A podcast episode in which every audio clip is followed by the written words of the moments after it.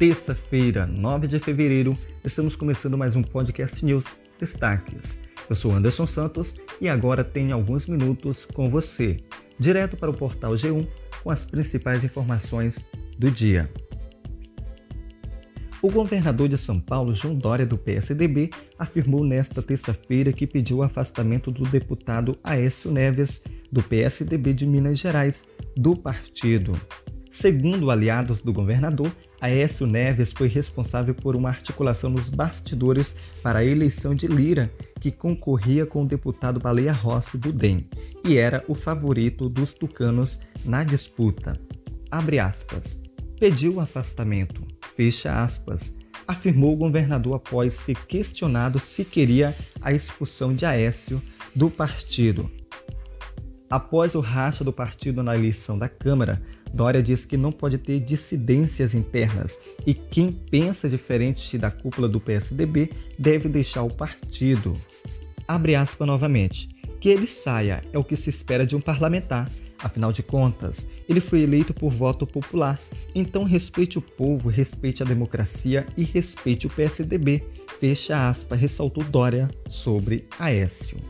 Casos e mortes por coronavírus no Brasil nesta terça-feira, 9 de fevereiro, segundo o consórcio de veículos de imprensa.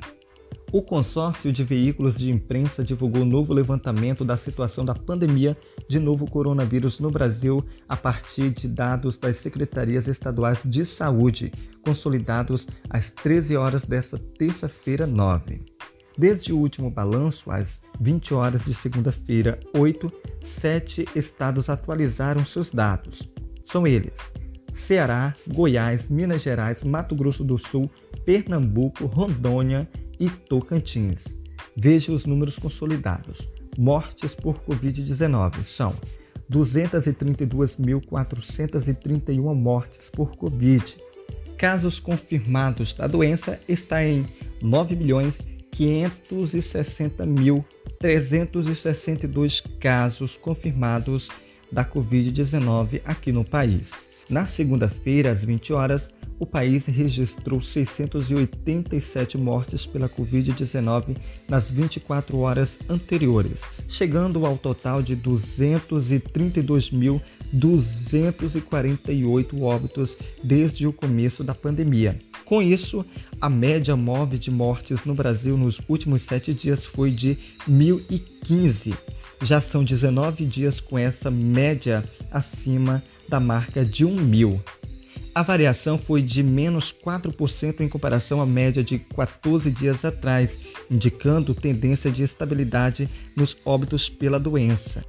Em casos confirmados desde o começo da pandemia, 9 milhões e 550 mil e 301 brasileiros já tiveram ou têm o novo coronavírus. Com isso, 28 mil e 61 desses confirmados somente no último dia. A média móvel nos últimos sete dias foi de 45.755 novos diagnósticos por dia. Isso representa uma variação de menos 11% em relação aos casos registrados em duas semanas, o que indica tendência de estabilidade nos diagnósticos. Sete estados estão com altas nas mortes. São eles: Acre, Pará, Roraima, Tocantins, Bahia, Maranhão e Piauí. Ex-prefeita de São João da Baliza morre por complicações da Covid no Hospital Geral de Roraima. A ex-prefeita de São João da Baliza, Maria Lúcia Cavalcante Muniz, de 74 anos, morreu por complicações da Covid-19 na madrugada desta segunda-feira, 8, após 16 dias internada no Hospital Geral de Roraima. A Secretaria de Saúde, a CESAL, confirmou que a ex-prefeita tinha diagnóstico positivo para o coronavírus e deu entrada na unidade no dia 23 de janeiro.